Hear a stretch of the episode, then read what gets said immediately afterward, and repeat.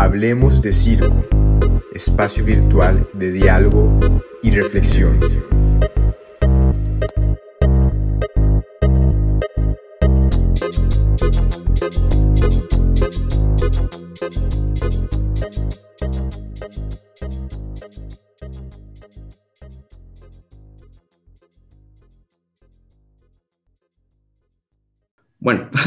Sean bienvenidos a un nuevo capítulo de nuestra segunda temporada de Hablemos de Circo, este es el capítulo 5, de una temporada que ya estamos intentando hacerla más temática, es decir, que vamos a hacer varios temas y varios capítulos que vamos a decidir con nuestros invitados, pero y bueno, también hablar de que hoy no nos encontramos en Radio Fabricoat, ya que hemos hecho un acuerdo para grabar de manera más presencial dos episodios cada mes para así también poder entrevistar a artistas que no se encuentran en Barcelona, sino que también están o en Latinoamérica o en otros espacios, como nuestro invitado que está ahora, que vive en Madrid, y que para mí es muy interesante también poder realizar esta charla.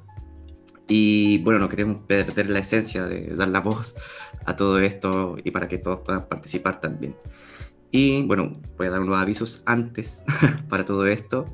Eh, que los capítulos de Hablemos de Circo seguirán con invitados, pero hablaremos de un tema específico, como lo explicaba hace un momento, para que las personas que puedan escucharlo se hagan una idea de lo que vamos a hablar en cada episodio también. Entonces, como la semana pasada hablamos de circo en términos de arte, con Johnny Torre y su vinculación tanto al proceso creativo y al proyecto, hoy vamos a hablar de racialidad, eh, xenofobia y reivindicación antirracista en el circo. Y bueno, para qué decir que esto es una problemática que no solamente está en el circo, porque si hablamos del circo nos podríamos quedar pequeños frente a esto, ya que esto afecta a nivel global y lamentablemente no es un fenómeno que tenga una solución fácil, sino que hay que analizarla y hay que estar activo dentro de esto. Y lo podemos ver en el arte, donde hay muchos ejemplos, tanto en la moda, tanto en otras situaciones, en esta eh, etnoturismo o la exo lo exótico, como por ejemplo invitar a un artista asiático o un artista afrodescendiente para que participe en una compañía solamente porque es exótico, sin cuestionarse el por qué. Vemos compañías como que, que, innovaron en un principio como Paypington, donde había artistas asiáticos, que después otras compañías de danza invitaban a asiáticos solamente por, por la moda, y que eso se convierte en un problema. Entonces, una de las condiciones que debemos hablar de manera antirracista ya que no es, lo, mismo decir que yo no soy racista a decir yo soy antirracista, ya porque estamos escondiendo ese, e, ese problema, ya eh, sobre todo en temas donde el racismo está interiorizado. Y también otros conceptos que quizás vamos a hablar sobre este concepto de la salvación blanca. Y bueno, otra cosa más que quiero subrayar antes de pasar con nuestro invitado es que aquí no damos soluciones a nada, ¿ya? ya que no somos profesionales en el sector sociológico, antropológico, pero sí podemos dar reflexiones como artistas, espectadores o personas vinculadas al arte desde una mirada migrante y también una mirada racializada. Y quiero comenzar con una cita que es una escritora, eh, activista de aquí de España, que se llama Desiree Bela Lovede, que escribió un libro que se llama Ser mujer negra en España, que el libro trata de denunciar en España que existe un racismo estructural vigente en todas las instituciones, incluido el sistema escolar, y ella dice, en este caso de las víctimas de, racismo, dice que el racismo es estructural, consecuencia de una sociedad que viene de un imperio y en la que hay quien cree que de verdad algunos de los comentarios que son racistas dicen que ni siquiera son racistas, que es parte de, la idiosincrasia del lugar, ¿ya? Entonces ahí es donde tenemos que analizar todo eso, ¿no es cierto? Y para eso tenemos nuestro gran invitado, Marco Mota, que yo diría es un artivista o activista. Muchas gracias, Marco. Bueno, para los que no saben, Marco es artista de circo de Brasil, que vive en Madrid, y hay unos podcasts anteriores que pueden revisarlo de la primera temporada. Marco, muchas gracias por venir al programa. Gracias a ti por invitarme. Es siempre un placer estar aquí. Es un espacio que me siento bastante cómodo siento que es un espacio antirracista, como, como tú mismo dijiste, ¿no? Que, no hace, que la, la idea no es ser neutral, sino antirracista y, y nada, un placer estar aquí. Genial. Bueno, vamos directo al, a la temática. O sea, podemos recorrer un poco, bueno, hace un minutito estuvimos hablando del circo y el racismo, ¿no es cierto? De hecho, tú me mostraste un libro que es, para algunos que lo puedan reconocer, es un libro que se llama The Circus, que es famoso, que está en varias librerías, bibliotecas, y que uno al momento de leerlo ponen a la comunidad negra o todos los que son eh, afrodescendientes como artistas, y al momento de ver la, la info, desde la perspectiva del salvaje, la perspectiva del, del, incluso del violento, ¿no es cierto? Como los salvajes de Ubuntu que aparece ahí, ¿no? Sí, sí, sí, es, es un libro terrible realmente, ah, desde mi perspectiva, obvio, ¿no? Porque, claro, todas las representaciones de personas, principalmente negras, ¿no? Porque las personas asiáticas tenían, también tenían un papel en este libro que les ponía siempre como, ¿no? Los malos, los, uh, pues eso, los salvajes y mil cosas más. Pero la gente negra en este libro realmente tiene un papel bastante, diría, deplorable pero porque la historia del circo eh, fue esencial en aquel momento, ¿no? Em, se acababa de abolir la esclavitud en, en Estados Unidos, si no me equivoco. Este libro cuenta la historia de 1870 a 1950.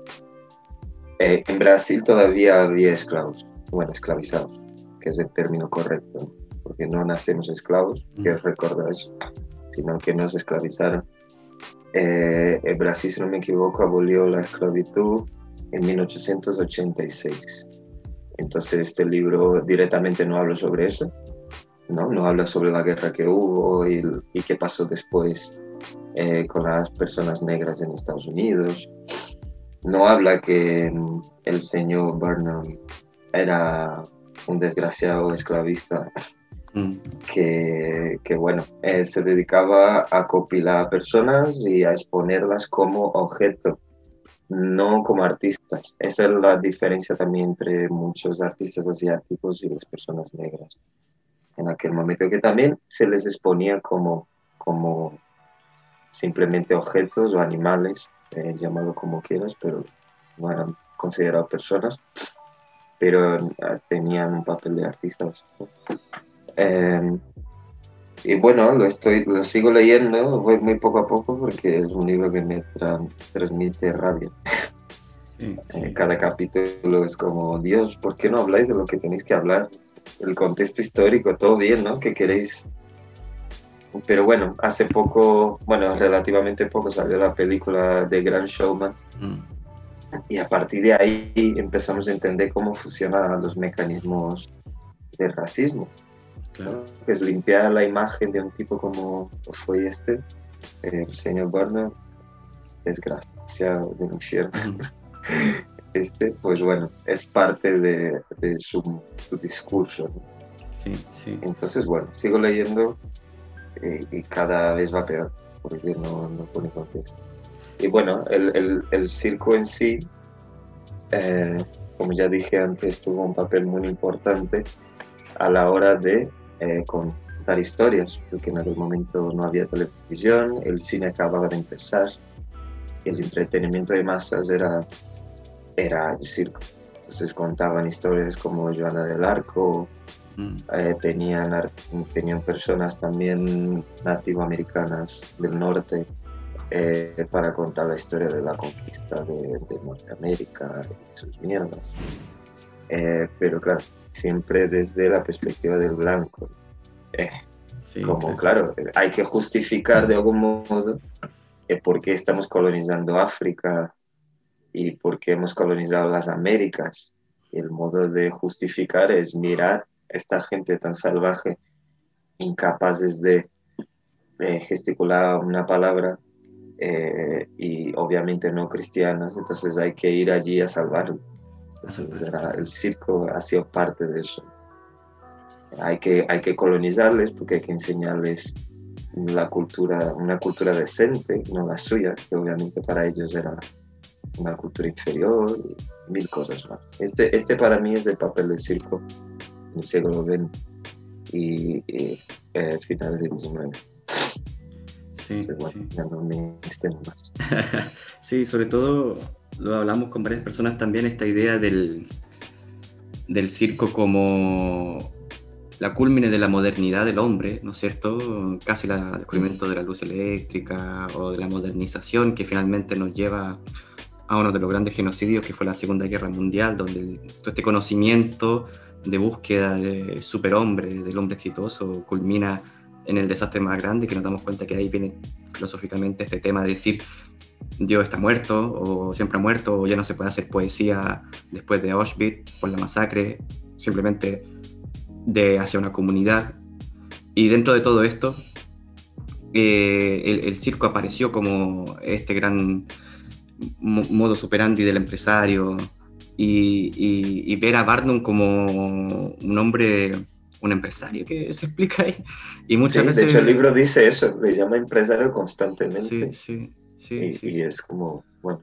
Sí, o sea, ¿cuánta gente habrá fallecido dentro de todo ese lugar sin, sin tener historia? Es que es el tema también que cuando hablamos de historia, claro, normalmente se dice que la historia la escriben los, los que tienen el poder, eh, los vencedores en este caso, y cuando llamamos a hacer una crítica o un pensamiento crítico, que es lo que intentamos hacer acá en este momento, es hablar de manera historiográfica. ¿Y qué hace la historiografía en este caso? Es eso, es analizar eh, la verdad de, esa historia, quién la compone, quién la escribe. Y ese libro de Circus, que por muy lindo que sea, por fotografías súper nostálgicas y esta romantización del, del circo del pasado, eh, no transmite también la esencia real del racismo, del machismo, que, todavía circula en los conceptos del circo. Sí.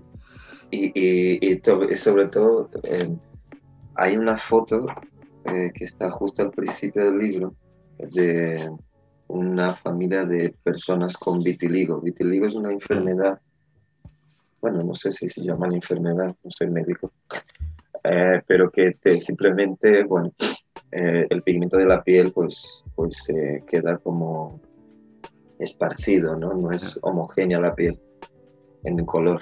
Entonces esta familia está, pues eso, tiene esta condición y, y nada, sus caras son de terror. Sinceramente posaron para la foto y, la foto es de gente realmente que está pidiendo ayuda con los ojos, sinceramente de las fotos. Cuando abrí el libro en la, en la librería todavía dije, qué hostias. Mm. y, y, el contexto era, ah, familia de con vitiligo en el circo tal y tal. Y cuando voy pasando las otras páginas y veo las personas no racializadas, las personas blancas, eh, pues son caras felices y toda esta cuestión, ¿no? lo, que decías tú, la romantización, cómo se lo pasaban y cómo viajaban, y las lentejuelas y todo, y era como la, la gran diferencia de las fotos, ¿no? Aparte de esta foto en concreto, todas las demás fotos del libro de personas negras son de, pues en carteles, ¿no? Exponiendo a aborígenes australianos también como, como salvajes y como arco y flechas. Eh, gente del Congo belga, que obviamente han sido secuestradas del Congo y llevadas a Norteamérica para ser expuestas ¿no? como artistas, lo repito siempre, porque estar parado no es, en este contexto no es hacer arte, simplemente, entonces bueno, es un libro que romantiza lo que quiera.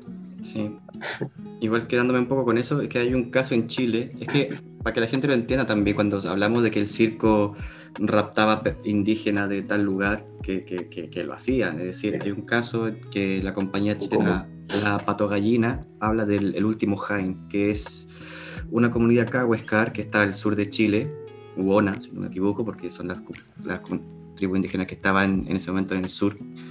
Y muestran cómo los ingleses llegan a la Patagonia, raptan a una familia con su madre, su padre, su hijo, y lo llevan a través de un barco a Francia, a la gran exposición universal que ocurre con la inauguración de la Torre Eiffel, que al mismo tiempo se hace este gran zoológico humano que quieren dar a conocer las tribus que hay en todo el globo terráqueo, y esto fue por eso hablamos de esta masacre de la modernidad, y en ese viaje en barco, claro, fallece el padre, fallece la madre, y queda este muchacho, que es el último Jain, que es el último de su tribu indígena que queda con la esencia, y que llega a, París, a la Gran Expo, y muestran todo este tema de los em, empresarios, ¿no es cierto? Que es realmente gente que tiene un látigo que tiene un arma, que este hombre blanco que viene a, dar a conocer hacia los otros curiosos de, Francia, de, esto, de, esta masacre. Pero nos muestra la, otra cara, es decir, cómo raptan a una persona, te la, la, sacan de su territorio, la llevan a otro lugar.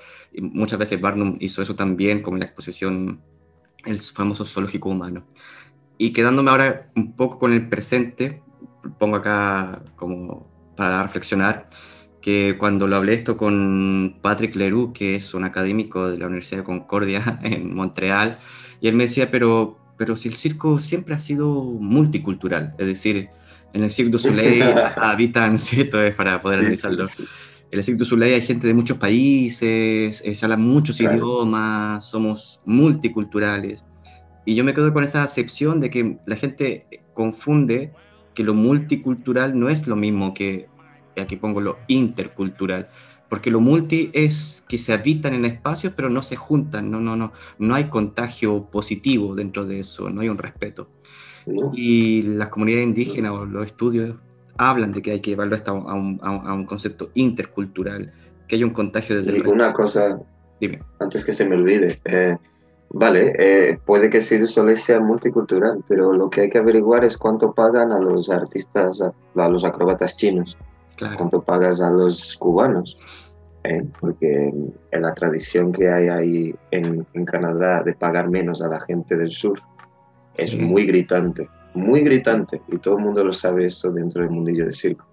Y, es como, vale, pues, pues vamos a analizar esto porque no es normal. Sí, pues y la finalización de contratos y todo lo que conlleva, los que son de afuera. Entonces de ahí parte... Los derechos que tenemos no son iguales. Exacto. Y de ahí donde parte este tema también de discusión, es decir, que ahora en el siglo XXI el, circo es, es antirracista o, sigue siendo racista igual que la época de Barnum. Claro, uno lo, lo pone como el absurdo, pero podríamos decir que existen matices de lo uno y de lo otro.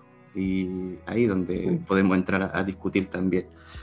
Porque hacer circo acá, no sé, un dato curioso que te digo, que claro, la central del circo en Barcelona se declara antirracista y que está bien, hay muchos latinoamericanos trabajando, ah, pero claro, nunca he visto una persona afrodescendiente como artista en el lugar, quizás lo ha habido, quizás no, o asiático o de otro lugar que no sea Sudamérica y no sea España, que para mí solamente un dato curioso, no tiene nada de poner alarma en ningún lugar, pero la, única persona, y aquí lo pongo más a nivel personal, no creo que se enoje nadie que escuche esto, pero la única persona afrodescendiente que vi en la central del CIR fue la persona que fue a limpiar el lugar. Ese aseo, yo, cuando estuve, que era el único negro ahí, mm. y, yo fui una semana pagando, no sé se paga una cuota mínima por la semana, si no me equivoco. Y, y nada, pues la verdad es que, bueno, este, este tipo de declaraciones es muy común hoy en día en la industria, en general, ¿eh? porque lo que pasa es que el antirracismo ahora es una moda, exactamente como el feminismo y como otros movimientos de, de autoempoderamiento. Eh, el, el, el, el, contra la LGBTI fobia también, la gente se apunta pero a la hora de tomar una actitud severa y, decente y moral, moral realmente contra este tipo de discriminaciones no se toma.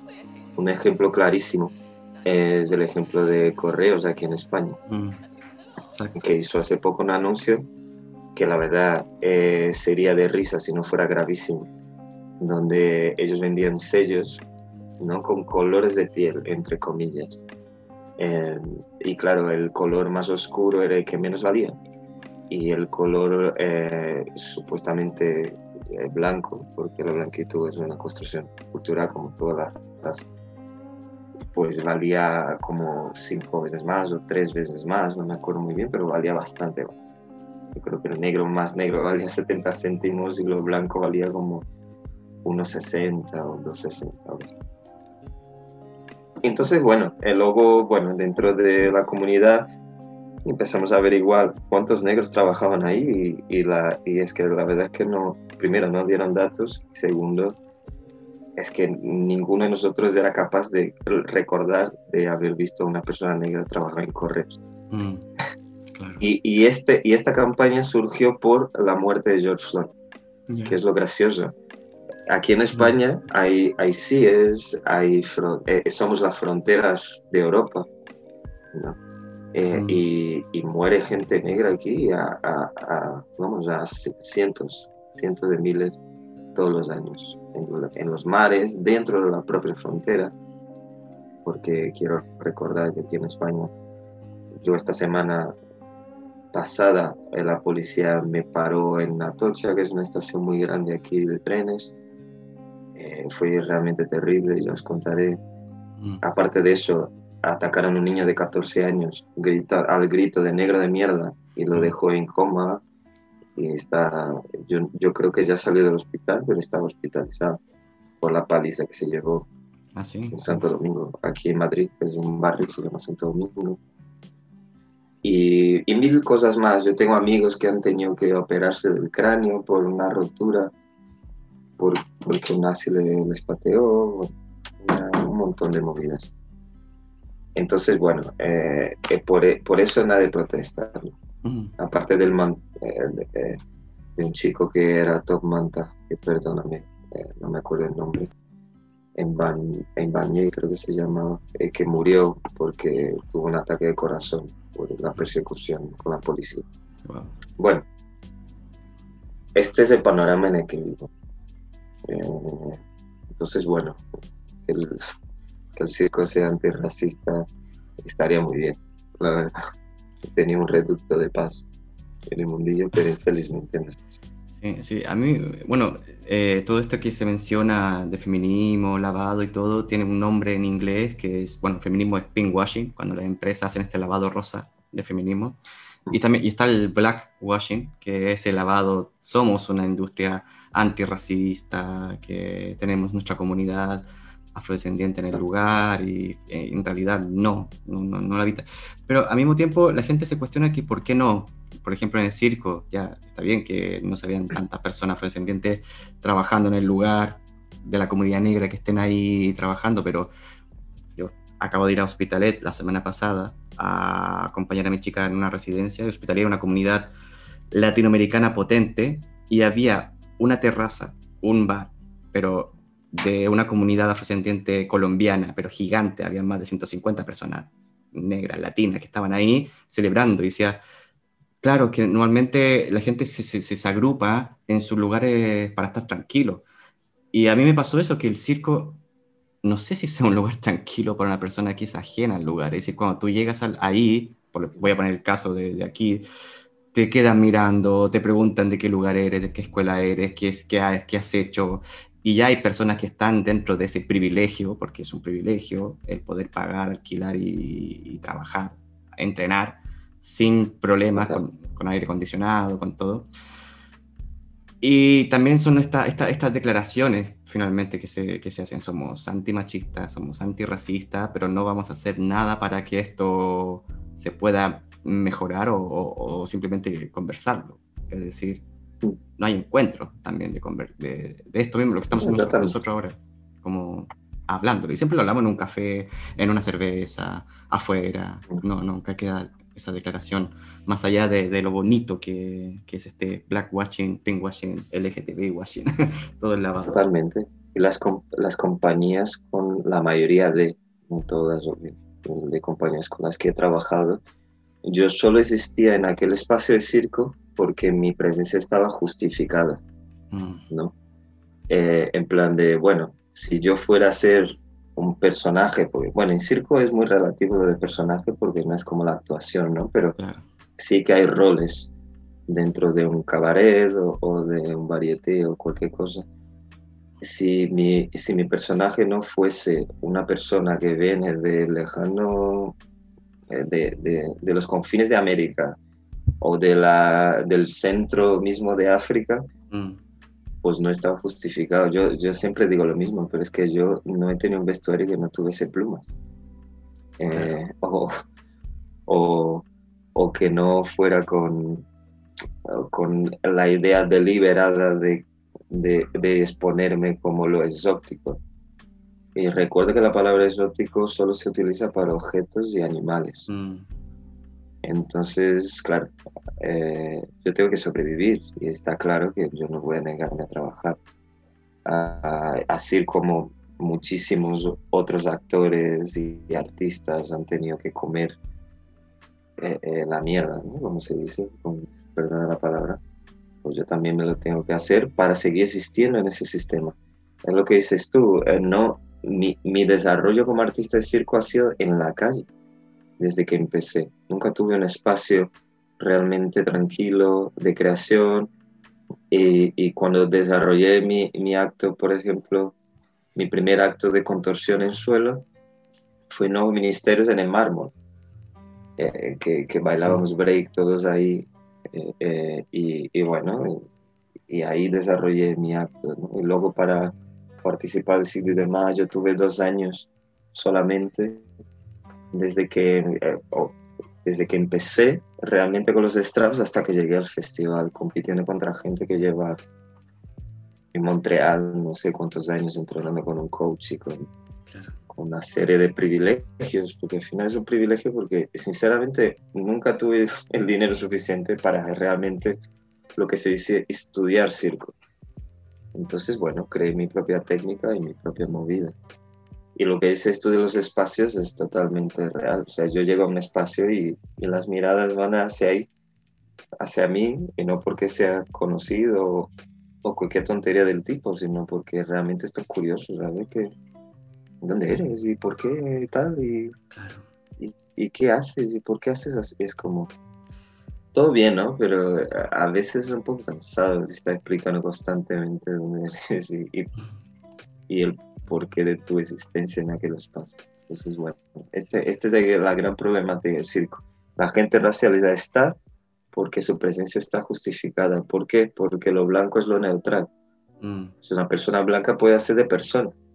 Persona, claro. Eh, claro, puede hacer de lo, que sea, de, del conductor hasta el jefe del cabaret, de lo que sea, pero yo no. Eh, yo estoy siempre en este papel, ¿no? De subalterno, de, de tal. Sí, cansado. O sea, dentro de eso también no es que esto sea algo que tenga una solución super express, porque no se busca eso. De hecho, hay un ejemplo en la película de Malcolm X, que es la que actúa Denzel Washington, donde se acerca una chica blanca a decirle, soy una chica blanca, conozco mis privilegios y quiero y, lo, y quiero deconstruirme todo eso, quiero ayudarlos. ¿En qué puedo ayudarlos? Y Malcolm X le responde, en nada. Es decir, no es que tú como blanca tengas que venir a salvarnos. Y de ahí viene ese concepto también del Salvador Blanco, este, el, el lo que ha ocurrido toda la vida también. O sea, yo, en mi caso, desde Chile, hay una comunidad también haitiana, colombiana, venezolana, eh, que son racializados, o sea, de piel negra, y también a los mismos chilenos también se consideran blancos, siendo completamente indígena, mestizo, mulato, de todo. Y, eso, y eso es la prueba perfecta de que la blanquitud es una construcción social. Sí. Dependiendo de dónde estés, ¿eres blanco o no? Un tipo como tú sería blanco en Brasil. Exactamente. Pero obviamente en Norteamérica eh, vamos, eh, los insultos serían lo mínimo que te llevarías como sudamericano. latino, incluso me han confundido con, con árabe, por una barra larga que tengo. Y eso es, real, es decir, en el lugar, en el espacio en que estamos, por ejemplo, yo en Chile no, no, no se veía el racismo hasta que a unos años atrás empezaron a llegar la comunidad haitiana y una comunidad fuerte, muy fuerte que empezó a llegar. Y lo mismo en Argentina, eh, quizás en México, y en España también está este nombre despectivo que es eh, Panchito, que lo descubrí acá, que no sabía que era un Panchito, Panchito, Panchito que es, el mexicano latino inmigrante que viene también. Y el tema es Sudaca, y todo eso, ¿por qué lo hablamos? Porque hay gente que dice, hoy pobrecito, están mal, pobre artistas de circo, y, y, eso es el problema, porque es la negación a que existe eso. O sea, ahora está muy de moda eh, aprender sobre este negacionismo del, del machito, del machirulo, de, para, para el, movimiento feminista. Lo mismo hay que hacerlo a nivel antirracista, es decir, no negarnos a que sí somos racistas dentro de todo esto, es decir, no hay oportunidades. Y así toda la comunidad, no solamente LGBTI más y todo el abecedario de por medio, sino también gente que tenga discapacidades, gente que también tenga acceso al arte, a la cultura y que se pueda hacer algo prioritario dentro de todo esto y solidario. Sí, o sea, el circo desde luego es capacitista, porque claro, hay unas formas y el modo de hacer circo bien, según ciertas cabecitas, es de tal y tal modo. Eh, eh, hay circo, bueno, circo desde luego es machista, solo hay que ver en los varietés la ropa que llevan las, las mujeres y, la, la, ropa que llevamos nosotros. Eh, y obviamente es racista, yo lo digo por experiencia propia os comenté antes todas las cuestiones que, engloba ser negro y artista de circo. Tanto es que tengo una afluencia de trabajo bastante baja, pero porque no siempre mi presencia puede estar eh, eh, justificada en estos espacios. Otra cuestión también que pasó, que es bastante racista dentro del circo y que no es tan evidente, no es tan gritante como ponerme a mí vestido de, de aborigen o llámalo X cosa de que yo estoy muy orgulloso de mis orígenes, tanto como nativo brasileño como mi origen africano, pero eh, no, no, es lo único que soy, soy persona también y, occidental, esto es una cosa evidente también, y, bueno, me gustaría ser persona. Pero una de las cosas bastante racistas que hay dentro del circo es ah, el concepto de forma, el concepto de perfección que hay, ¿no? que siempre va vinculada a, a, a, lo europeo, a lo blanco y, a lo normativo. Eh, el circo tiene muy claro que las piernas súper rectas y los pies de bailarina son las líneas perfectas. ¿Y eso de dónde viene? y, y alguien como yo, que viene de otra cultura y que no pudo estudiar lo que es el circo, eh, llamaría yo el circo normativo, no, no normal, sino el, circo que nos impone en el sistema, pues una persona como yo es rechazada dentro de estos patrones de estética en la cuestión de líneas y, y, y, y estética en sí, ¿no? Mi presencia escénica es otra, mi modo de moverme es otra, mi, mi, mis piernas se mueven de modo diferente, mis brazos de modo diferente, porque mi contexto cultural es otro y, obviamente viniendo a la capoeira y del breakdance no me pidan líneas de ballet, no te las voy a hacer. Ahora por convicción y antes por falta de, de, mm. capacidad de hacerlas, que no, no podía.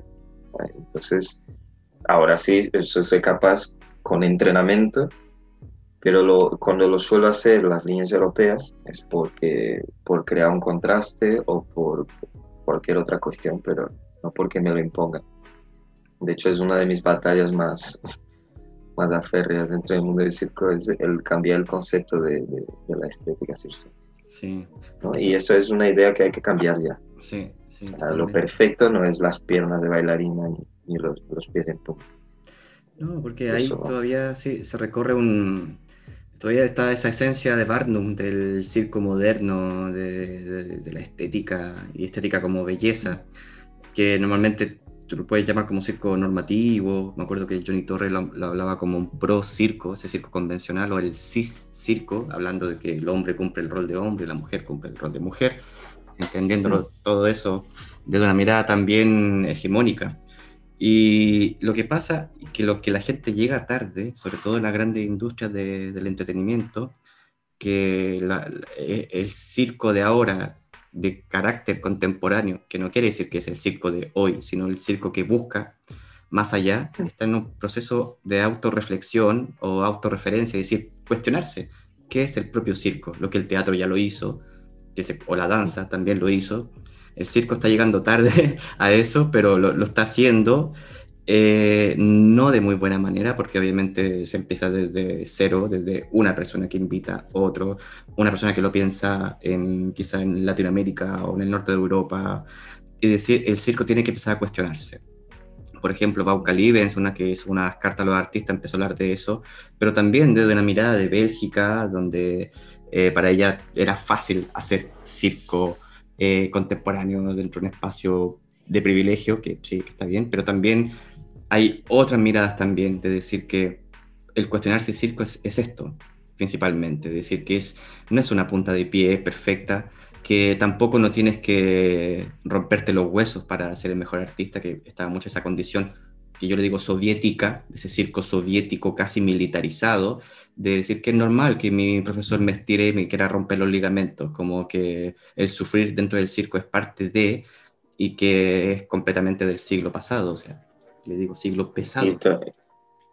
Y, y lo peor es que a la, gente me explica, ¿no? Porque he estado en bastantes competiciones y cuando vas a los jueces a preguntar, oye, ¿por qué eh, lo que yo hago no es válido?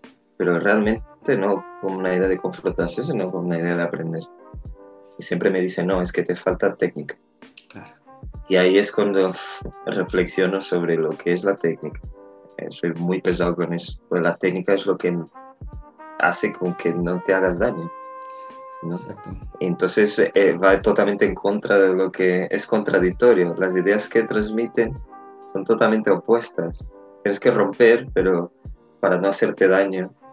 Entonces te rompes. Es como, vamos a ver, no, no tiene nada que ver. Y esta idea obsesionada con la, con la, con la estética europea eh, me recuerda mucho al régimen nazi. Mm. sé que, sé que, que es una comparación extrema, ¿no? Pero la idea de arte degenerado, que, que, englobaba todo el arte moderno y, y, y, las artes no alemanas en general, eh, pues en general era todo lo que no era alemán, era degenerado. Entonces era como mal visto, de mal gusto, ¿no? Eh, cutre. Realmente yo creo que la palabra eh, lo consideraban cutre e incluso inmoral. Y, yo siento muchas veces eso, cuando yo rompo las líneas e intento hacer algo nuevo, como que le, les cortocircuita la cabeza y dice, pero estás haciendo todo mal. Y yo digo, ¿todo mal para quién? El, el concepto de circo contemporáneo también es muy eh, gracioso para mí, porque yo miro muchos shows de circo contemporáneo y digo, ¿qué contemporaneidad vive esa peña? Claro, claro, claro. Porque la, la, mía no es así. Yo no me he visto de Berska y, y, mi, único, mi único problema es, me ha dejado mi novia o, o yo qué sé, qué preparo de cena. No, mis problemas son, creo, bastante más graves. Habrá gente con problemas más graves que yo, pero tengo los míos. Y entonces mi contemporaneidad no encaja en su contemporáneo. Y eso es una de las reflexiones que en los últimos años estoy haciendo sobre el circo y la contemporaneidad pero también hay que ver qué cuerpos son, son los neutros dentro de lo contemporáneo. Entonces, bueno, volvemos a lo mismo de antes. Claro, claro. Es que te entiendo igual este concepto de lo contemporáneo porque hay gente que odia las categorías y yo digo, hombre, que estamos pensando, al momento de hacer un salto mortal, tú estás pensando, al momento de, de caerte en el suelo, estás, tu cuerpo piensa, no es que tú instintivamente digas voy a mover mi mano en tal posición y arrastrarme, no, no, somos un cuerpo pensante que ejecuta. Y al momento de pensar, debemos pensar qué estamos haciendo y enfrenta lo contemporáneo, que ahora yo hace poco estoy reconociendo que, que existen dos nociones de lo contemporáneo, uno es el tema del, del, de la institución, el mercado, el festival, que venden un circo moderno dentro de una categoría de lo contemporáneo, como lo cool, lo, lindo, lo, lo, estético, y lo contemporáneo, no de actual, sino lo inactual, eh, lo que se busca, lo que se experimenta, lo que se hace a través del laboratorio, lo que no está ahora, lo que no existe ahora es, es el circo que se investiga o se debe investigar también, criticar también la posición del circo. Y por eso cuando tú dices de Bershka, que la gente para que entienda es, una tienda de ropa, yo digo, hay mucha gente que viste a los H&M, la tienda de ropa de H&M. Es así, es como ya, y toda la ropa tiene un, una, una, una, temática de color, colores El mismo patrón, el, mismo corte. Y para qué hablar de, de, los temas también, si ya todo es, eh, aquí ponemos el tema para que nos puedan discutir, pero todo es feminismo, todo es eh, la corrección política. Entonces ya cuando todo es, nada es al mismo tiempo, es decir, cuando todo es político, nada es político. O sea, Johnny Torres dice que todo es político menos en la política, pero ¿y por qué? Porque ya no es parte del patrón que lo vemos en películas como en Netflix, lo vemos en, hasta en Disney Channel, lo vemos en, en McDonald's, ya todo es, eh, es lo que queríamos, este sueño de que todo es antirracista, todo es feminista, pero en la calle te siguen insultando, en la escuela te siguen insultando, eh, hay eh, advertencias machistas en todas las instituciones, porque esto sigue igual, o sea, no es que, no es fácil, obviamente, pero hay que plantear el discurso, decir, no basta con decir, no soy racista al mismo tiempo, sino hay que decir que soy antirracista dentro de, y, reconocer estos parámetros, de decir, oye, lo que tú acabas de decir es racista completamente, o sea, acaba de insultar a, un negro, acaba de insultar a un panchito, o acaba de tener una actitud súper machista dentro del lugar. El tema es que al mismo tiempo nos encubrimos entre nosotros, porque es que le puede pasar esto a mi familia, a mi hermano, a mi querido, y por ejemplo, mi hermano es súper facho, o sea, y lo digo acá porque yo sé que él no va a escuchar esto y le mando saludos y lo que en mi familia, pero es súper fascista, la patria por delante y, es como del partido de Vox, ¿me entiendes? Entonces es complicado, e, e, e, es, sutil, no es fácil y al mismo tiempo estamos dentro de esto, entonces este circo normativo el que finalmente fecunda porque una, es como una corrección política, como que lo, entra en el festival, o sea, tú puedes entrar en el festival porque eres, en este caso voy a poner la palabra exótico, ¿me entiendes? Porque son dentro de las bases de corrección política. No sé si... Son sus palabras, lo de exótico, no, pero es así, es así tal cual.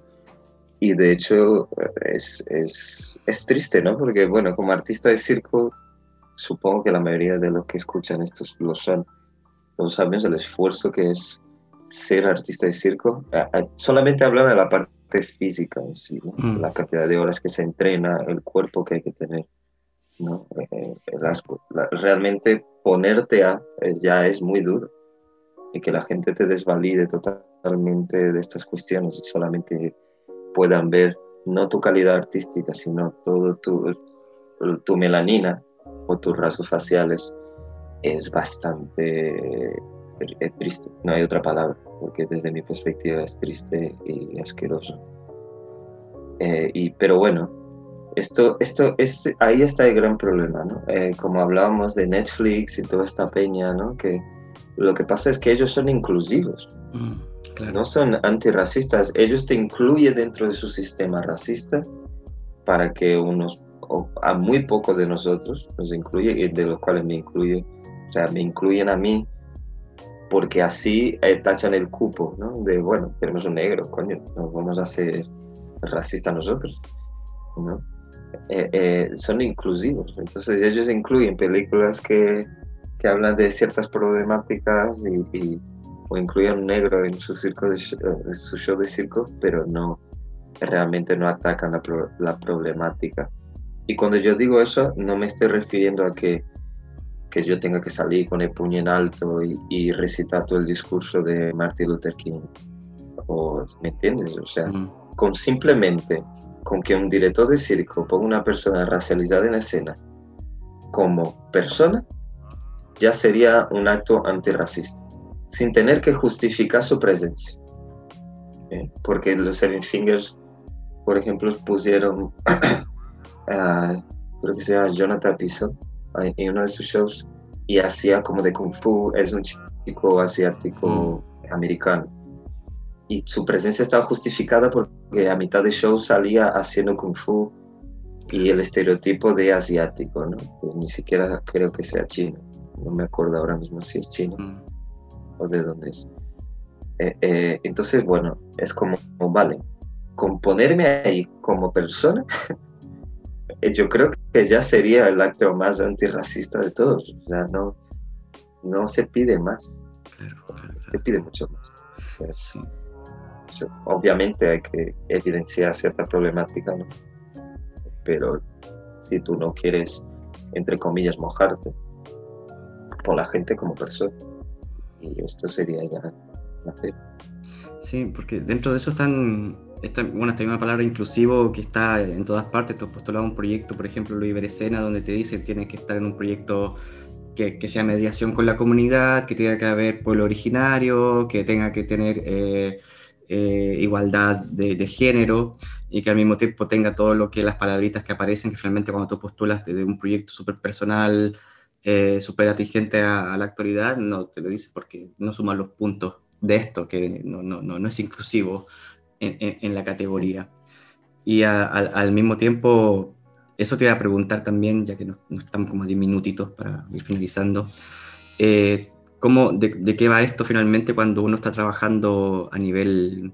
O sea, ¿cuál, ¿cuál, es la solución dentro de esto? Porque eso es lo que la gente de repente pregunta, pero ¿hay alguna solución? ¿Se puede con esto? Y las cosas son simples, como que trátame como persona, como un igual, pero al mismo tiempo, ¿qué más? ¿Dónde se reconoce esa actitud? Uh, bueno, la solución, la verdad, yo no la tengo. pero porque yo creo que ni en mi generación, ni siquiera en dos, las siguientes dos generaciones, se va a solucionar este problema. La cuestión es que la siguiente generación no viva la misma mierda que estoy viviendo yo. Exacto. Que, que, sea algo evolutivo, que vaya mejor. ¿Vale? Porque un racista siempre va a ser racista. Y eso es algo que tenemos que tener muy, muy, muy claro. Porque es que son personas que niegan la mayor. ¿No? Mm. Eh, así como hay gente que niega que el planeta es redondo o que niega que el virus existe, obviamente hay gente que va a negar que el machismo existe mm. y es palpable, hay datos. Hay gente que niega que el racismo existe. Lo que hay que hacer es que la vida de esta gente sea imposible. Eh, eh, sí, realmente que no, no se sientan libres para decir lo que quieren a nivel de racismo, a nivel de, de, machismo y de, y de LGBTQI plus fobia, ¿no? Que esta gente realmente se tenga que ver en su casa. Yo creo que mi objetivo es ese. Mm. Que ellos se sienten, no lo que pasa conmigo ahora, por ejemplo, que yo sí tengo miedo de salir de casa. El otro día vinieron a mi barrio los de Vox y yo tuve que correr. Correr por, por mi vida, porque eran como cinco tíos rapados de 100, más de 100 kilos, porque evidentemente tienen más de 100 kilos, mm. entrenados, porque se le veía por las orejas que hacían algún tipo de arte marcial. No sé si sabéis, pero las orejas cuando la gente entrena jiu-jitsu, deportes de contacto, se queda como una coliflor. Ah, no sabía. Así como, sí, sí, sí, porque los coágulos de sangre como que se quedan ahí. Mm. Entonces, bueno, tuve que huir. Luego el otro día la policía me paró en la tocha y me increpó diciendo que yo estaba borracho, siendo que yo soy abstemio. No he bebido alcohol en mi vida. Entonces, como los, como, eh, eh, los controles por raza están prohibidos, pues bueno, tiene que inventarse una excusa y la excusa siempre son las drogas. Eh, yo no fumo tampoco. Bueno, no estoy aquí para justificarme, pero para que entiendas mi contexto. Sí, sí. entonces, bueno, cuando veamos ese tipo de actitudes, tanto de la policía como de otras personas, pues bueno, hay que increparles, decirle, oye, esto no está bien. A un policía, no estás haciendo tu trabajo, tu trabajo no es parar negros a cada tres horas. ¿Eh? Porque a mm. mí yo he llegado separado dos veces en el mismo día o tres veces en el mismo día. Es como, wow, vivir así es jodido. Es muy jodido, porque eres un criminal o sospechoso de cometer crímenes. Entonces, bueno, vivir en esa constante, esa constante angustia. Bueno, a mí me dijeron una cosa hace unos años en el trabajo. Eh, me dijeron, mira Marco, si no te gusta cómo te representan, créate un show, si te parece tan fácil. Y efectivamente fue lo que hice. Creé mi propio show con mis conceptos de la contemporaneidad, con mi música contemporánea, con mi música clásica. Y y bueno, fue lo que, ah, fue lo que hice yo como actitud ¿no? para cambiar el sistema. Empezar a dirigir mis propias piezas. Eh, está, bueno, eh, la tengo ya grabada, la estoy intentando distribuir como puedo. Y esta es mi actitud para cambiar un mínimo. Obviamente yo no soy quien, ni voy a tener nunca el poder suficiente para realmente cambiar el sistema desde dentro. ¿no? Pero al menos puedo eh, darle visibilidad a mi trabajo. Ni siquiera digo la comunidad negra, porque yo no mm. pedí eso. Y yo no quiero ah, ser aquí ningún líder o mártir. Yo mm. creo que ningún negro quiere ser líder porque ya, ya nos dimos cuenta que los líderes siempre mueren. Solo hay que ver Martin Luther King o, Malcolm X o, Marighella en Brasil o, bueno. todos, Mariela, Mariela Franco, Mariela y Franco también. Entonces, bueno, no, yo lo que quiero es vivir y hacer lo que a mí más me gusta, que es circo. Entonces, bueno, la actitud está en, en, en realmente decir a esta gente, oye, cállese, ¿qué estás haciendo? Mm. A mí me llegaron a decir en un trabajo que a mí se me daba bien los straps, porque como en la jungla estaba acostumbrado a, escalar lianas, ¿Sí? pues bueno, y eso delante de otras personas, ¿no? Eh, descaradamente es una actitud racista. Totalmente. O sea, llamar, llamarme mono, eh, simplificando, eso es algo que los racistas hacen mucho. Bueno, en todos los extremos, ¿no? Simplificar al otro. Mm. Para esta gente yo soy una persona tan básica que soy incapaz de crear, soy incapaz de leer y entender, mm. ¿no? Soy incapaz de una serie de cosas, entonces me simplifica. Y como me simplifica, me deshumaniza. ¿no? Se deshumaniza eh, eh, el, a través del arte, obvio.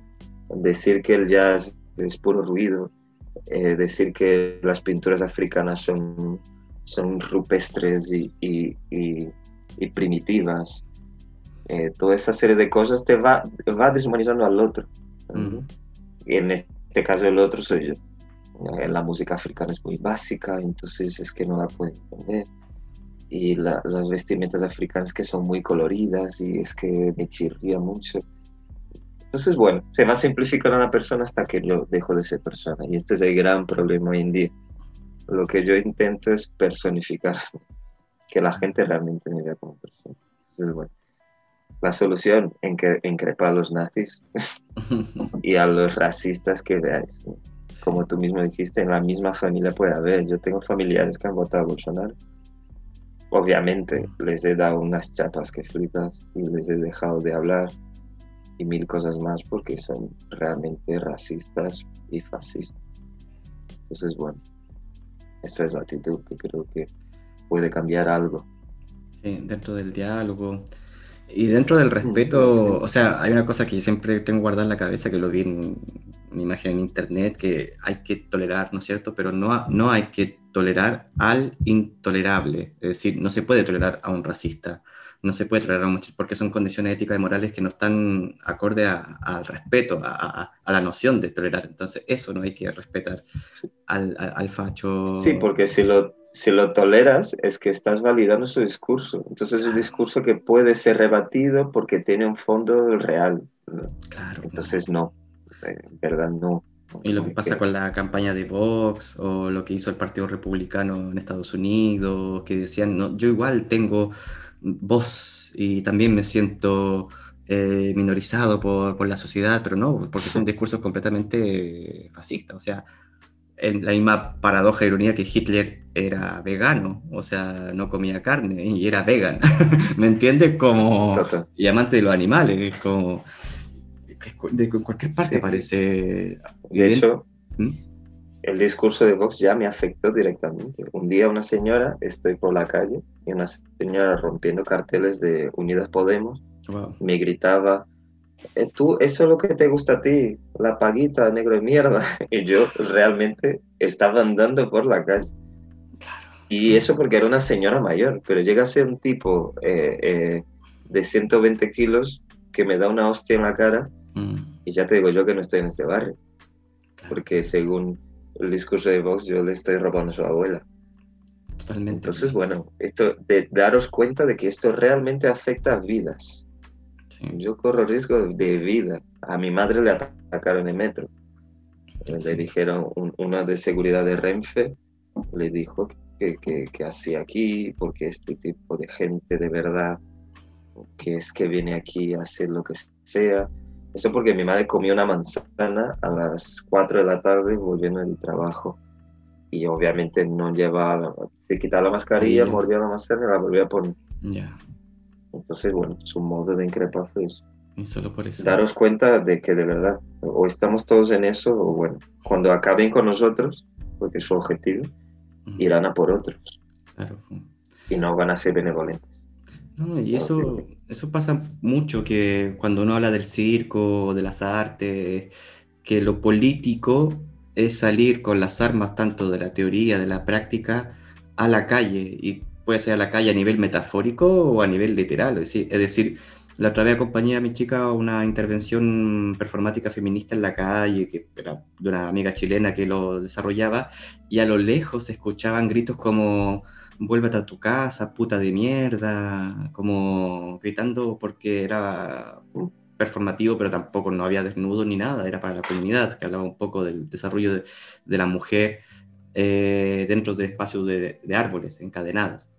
Y se, y se escuché esos gritos y dije, ¿en serio? O sea, eran las 12 del mediodía y había gente borracha gritando, vuélvete a tu casa, puta de mierda y todo, y, y eso ocurre con la presencia del arte en la calle y de, un cierto tipo de arte, porque la gente obviamente no está acostumbrada a ver eso, porque están acostumbrados a otra noción educativa de, de, del entretenimiento, de, lo que ven en la tele, y, el teatro mismo se encerró, el circo mismo se encerró en estas instituciones para decir somos performativos, somos contemporáneos, pero en nuestra burbuja. Pero cuando sales de la burbuja te, te increpa, pues la, es, es el concepto de la calle, es decir, el arte tiene que volver a la calle, a ser parte de, de la gente que, que, pueda comprender también qué es, qué es pensar arte antirracista, antimachista, pero al mismo tiempo, ¿qué es el arte finalmente? Y no es un fondo o participar en un festival donde todo es genial, todo es lindo, sino también es una concepción de lo político, pensar lo político desde ahí. Bueno, esa es mi reflexión. Yo lo veo igual, ¿no? Sí. Y, y, es que si la gente, si no tomamos una actitud ya, porque la idea de que el circo es neutral eh, lleva ya bastantes años. Claro. Y ya leyendo libros como este que estoy leyendo y otros que hablan de historia del arte y cosas más, entendemos que no hay arte neutral, ni apolítico. Hay arte que hace un papel muy importante a la hora de legitimar ciertas violencias, aunque se considera neutral. Está ya, es, es parte del sistema. Sí, porque al mismo tiempo eh, me acuerdo que hay unas frases que dice decir eh, la autora del libro de Ser Negra en España que dicen, claro, pero mi pareja es negra, entonces eso me convierte automáticamente en una persona antirracista. Y decía, no, hija, no, no, no, va, no va en eso. Es como, yo tengo una amiga que es negra, entonces al mismo tiempo yo soy antirracista. No, no va, no va de eso, va en, en promover eh, la comunicación, en escuchar, en respetar y no catalogar a las personas por un producto o como un correo, o con un numerito.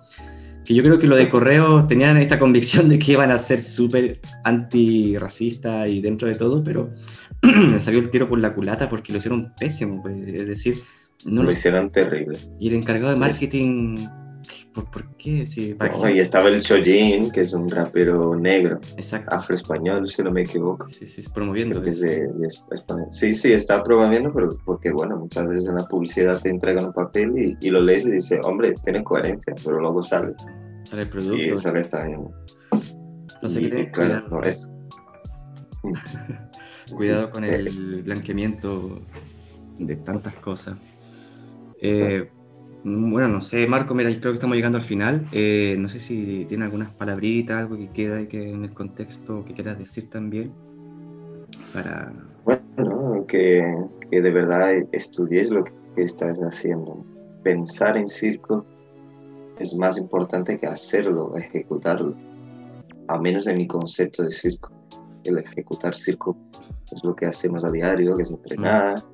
Ir a nuestros espacios, eh, hacer el show que tengamos que hacer y cosas más. Pero realmente, y eso va principalmente a los directores y productores, realmente pensar en lo que estamos haciendo. Claro. Y no digo que me contratéis si no queréis, pues, pero que, que, que penséis en que cada actitud que tomáis influye directamente en vida de personas que, que, que lo están pasando mal y que no tienen los mismos privilegios que muchos de nosotros. Me incluyo porque soy, soy negro, pero vivo en España. Eh, Claro. No vivo en Brasil, que por ejemplo tiene la policía más letal del mundo. Entonces, yo tengo ciertos privilegios y sé que tengo que tomar otra actitud en la vida y nos lleva el mismo discurso desde Brasil aquí. Entonces, bueno, pensar en circo, hablemos de circo Totalmente. y, y, y, y ejecutemos de la mejor forma que podamos. Yo creo que sería lo, lo ideal y, y, sería ya una herramienta de cambio dentro del mundo nuestro este de circo. Sí, sí. Sí, muchas gracias Marco. Eh, por lo mismo, entonces hacer un llamado a no solamente las instituciones, sino a las personas que, que, crean, que trabajan, que piensan en, en clave de, de, circo en este caso, de dar visibilidad en los trabajos, no porque sea lo que esté de moda, sino ni tampoco este concepto de la perfección a nivel de circo normativo, que ya estamos dando vuelta a esto, sino ser de verdad una reestructuración, un cambio y este salir a la calle a nivel político que se pueda. Ver, porque ocurren cosas a nivel global, el Mediterráneo está lleno de muertos que intentan buscar una vida mejor y, y así en Latinoamérica también. Hubo un tema de colonialismo brutal que se representa en un circo de esclavistas desde la época de la modernidad, ¿no es cierto?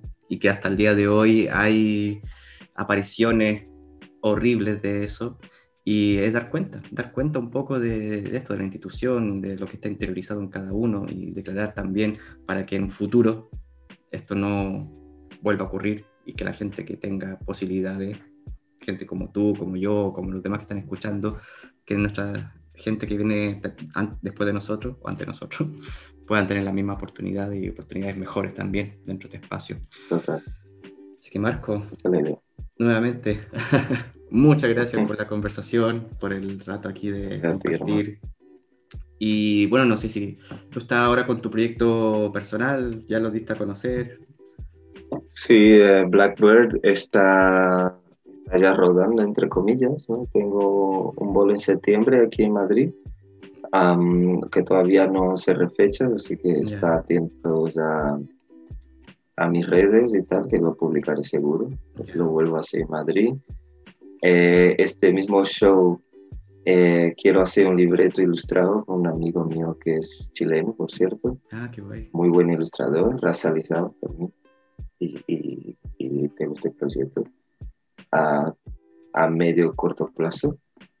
Y bueno, lo que quiero realmente ahora es difundir mi show y, y mi modo de ver el mundo contemporáneo. Eh, yo creo que es un show bastante entretenido, tiene música en directo, eh, mm.